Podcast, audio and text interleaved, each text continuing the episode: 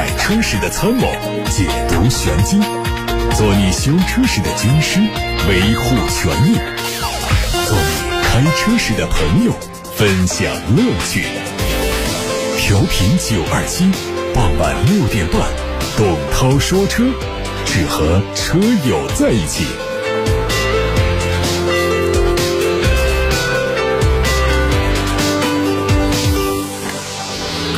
大家晚上好，我是董涛，欢迎听我说车。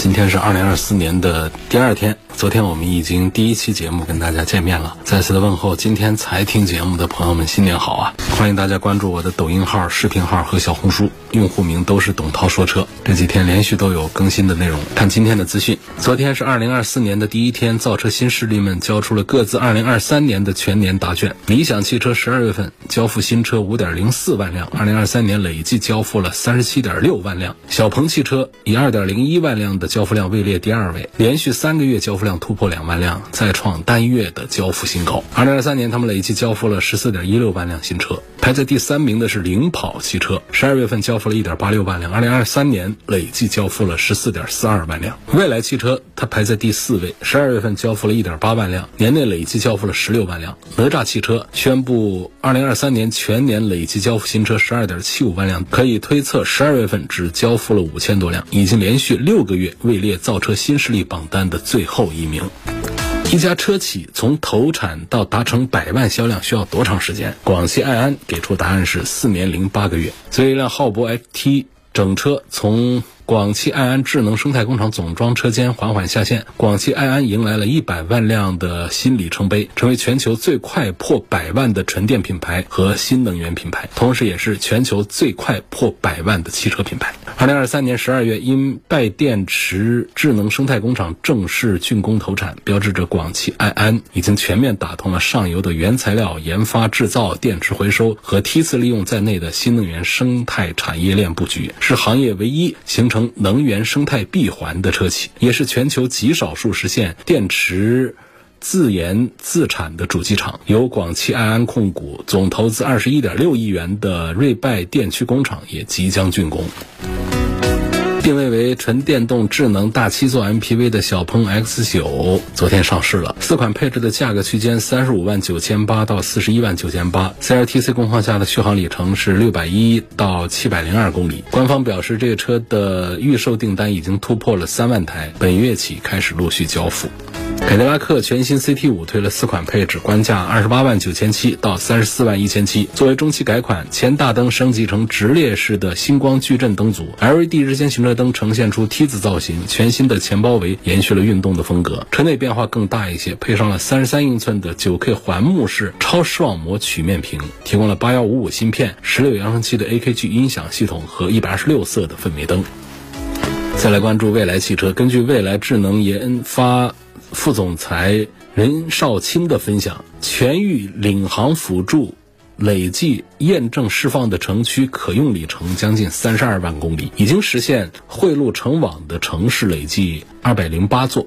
任少卿表示，通用能力和群体智能的提升速度远超预期，新覆盖场景包括无图城市的主干道复杂路段和路口，以及以双向两车道为代表的支路。未来智能产品和体验负责人黄鑫补充说，今年累计释放的汇路成网二百零八座城市，百分百全面实现了无图覆盖，仅高清地图覆盖的城市为零。他还说。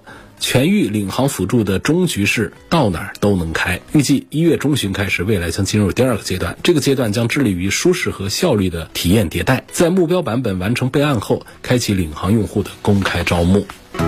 理想汽车。发布了二零二三年度超充站充电报告，统计周期是二零二三年四月二十号到十二月二十八号。期间，理想汽车累计投入运营二百六十二座超级充电站，布局高速公路六十二条，布局省份十八个。二零二三年超充站全年充电次数总共有二十五万次，电量排行榜 TOP 三的城市分别是嘉兴服务区、陆丰服务区和长安服务区。用户常去的超充站是马涌服务区，单站总充电次数两千二百五十七次，热门充电旅游线路是上海到杭州、北京到秦皇岛，还有。深圳到汕头。据此前规划，理想在二零二三年底将建成超过三百座超充站，覆盖京津冀、还有长三角、大湾区和成渝地区的四大经济带，十五个省份，七十座城市。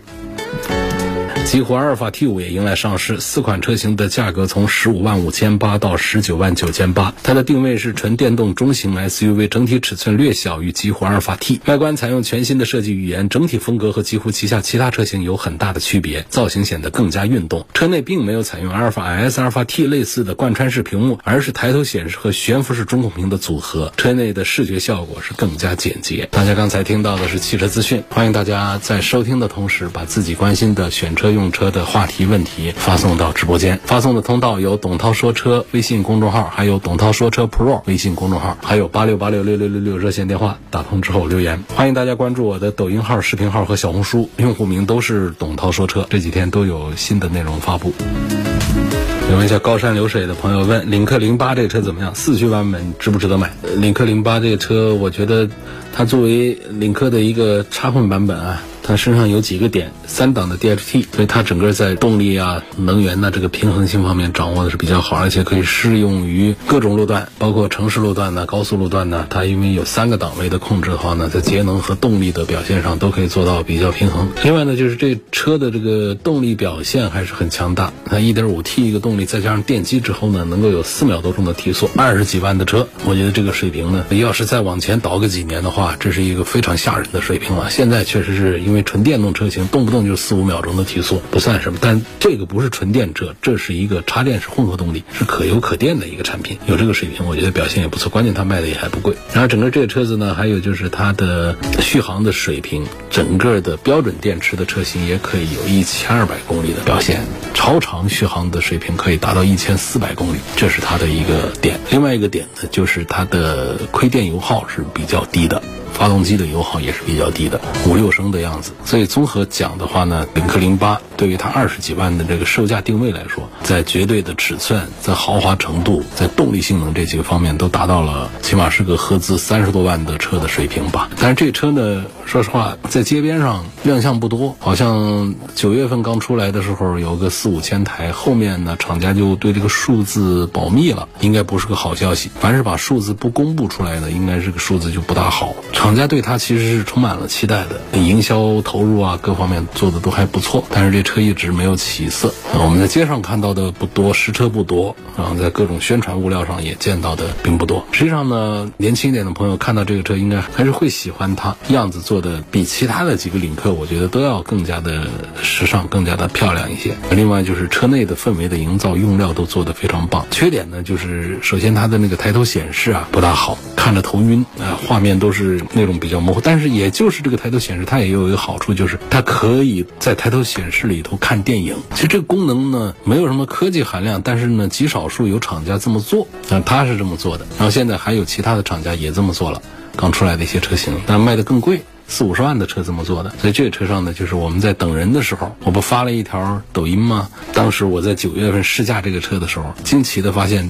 这个功能非常的实用，我们经常会有等人的这种情况，刷手机，这是一种方案。车载大屏里头可以上网，可以直接来看大电影的话，那我们。拧着脖子看中控屏，而且中控屏又只有那么大点儿，其实是体验感并不好的。但是呢，在司机位的正前方远处一个大几十寸的这种投影抬头显示，能够让我们很清晰的来看。当然这有前提啊，就是还得择一下环境。如果说是那种很杂乱的环境的话，这个投影看的效果不好。最好是纯色的墙面，浅色最好了。哪怕深色，我试过也看得很清晰，不会因为深色导致观看的效果大打折扣。如果是纯白的墙面，抬头显示里头来看的话呢，是非常好的效果啊。总之，这个车我其实还是推荐指数比较高。如果是十颗星的推荐指数的话，这个车我能给到一个八颗星的样子。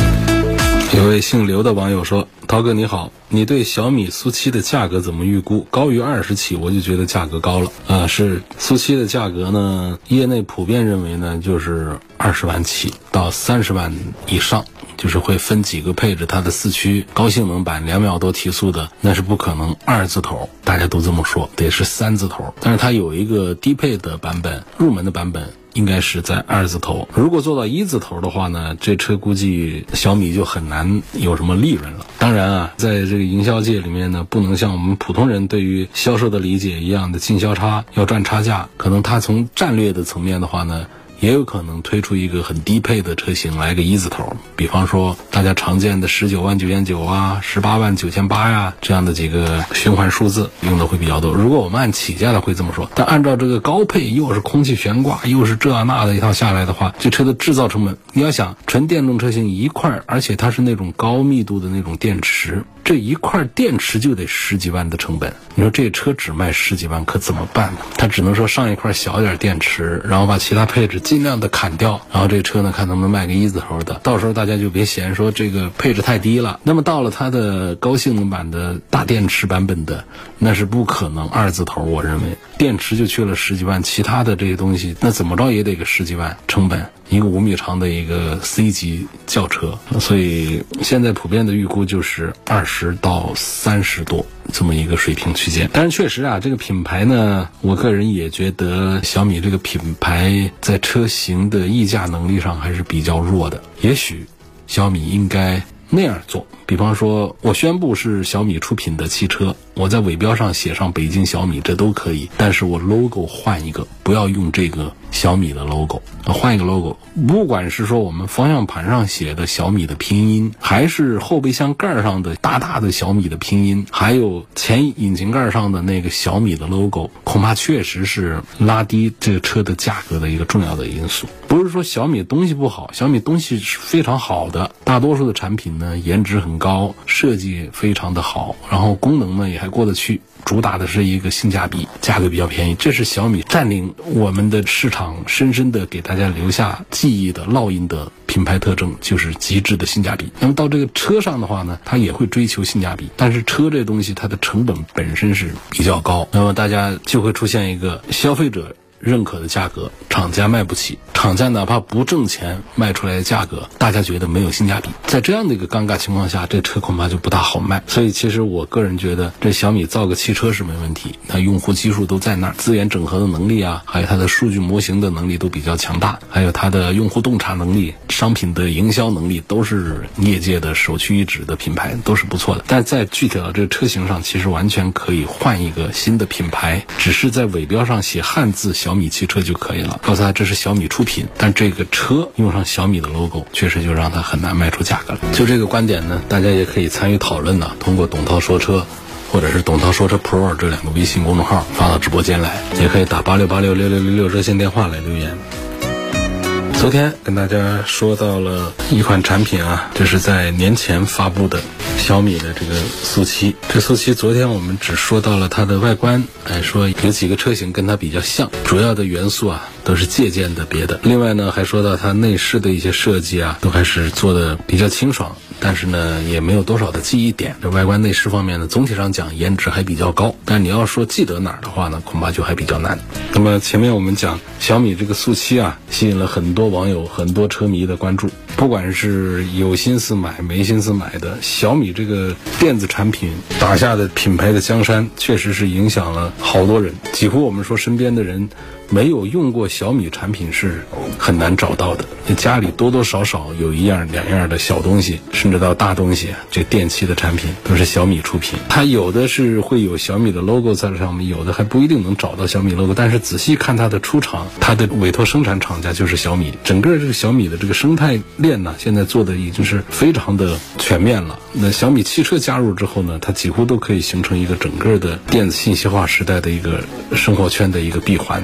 从一部手机来影响整个的汽车到家庭里面的各种的电子控制的元件，包括我们的一些办公场景的一些应用。所以这是小米的影响非常大。那么它推出这个汽车之后呢，就引发大家的热议和关注，说它还是会推那种很便宜很便宜的车吗？结果它出来一个高大上的一个产品，大家就说这车的价格是多少？前面呢我也预测了一下，估计得二三十万。然后像有位叫繁星的网友就跟我说，他说涛哥啊，现在新能源车的定价可能真的不是靠车的成本来制定价格的，可能会通过股价的涨跌。然后他估的一个价格是十九万九千八到二十九万九千八，你，这还是比较靠谱的一个估价啊。不知道到时候会不会给一个惊喜给大家，比方说比十九万九千八还要更低的一个起价。好，所以呢，下面呢我们要把小米第一辆汽车苏七。在技术上的几个核心的点跟大家唠叨唠叨啊，那一个就是它的智能座舱系统。这个智能座舱系统呢，它会用上量产车当中目前车规级芯片最新最强的高通骁龙八二九五，这个算力最高可以来到三十 TOPS，三十是很多新能源车型的两倍了，很多车是十五、十六的水平，它的算力是三十。系统软件呢是小米的强项，用的是小米自家研发的澎湃 OS，启动很快。基本上就是你拉开车门，人还没坐下来。当然我没有接触这个车啊，从他发布的广告视频上，打开车门，人还没坐到椅子上，还没坐下来的时候，中控屏已经启动完成了。啊，我们。正在驾驶新能源车的朋友们，可以回想一下，你的车能不能达到这样的水平？是不是解锁之后拉开车门坐那儿，那中间那个屏幕还在转圈，还是一些开机画面？一个车机系统为什么要有开机画面？知道？其实是通过这样一个开机画面，在拖延时间，在缓冲它的内存，因为它要调取后台的数据到前台来显示出来，这是需要时间的。如果在那儿转圈的话，就太尴尬了。于是它会给一个冗长的开机画面，让你觉得好像它机器已经在启。动了，实际上离启动还早呢。一直到整个的图标全都固定落实下来之后，车机才算是启动完成。手触控上去呢，才会有反应、有效果。就是说，车机系统启动。那么讲这个视频上看到，这小米的苏七专门为了表现它的车机启动快，拉开车门，扶了方向盘正往下坐呢，中控屏已经是落定了，就是图标全都已经生成了，手点上去直接可以用了，反应非常快，启动快，升级快。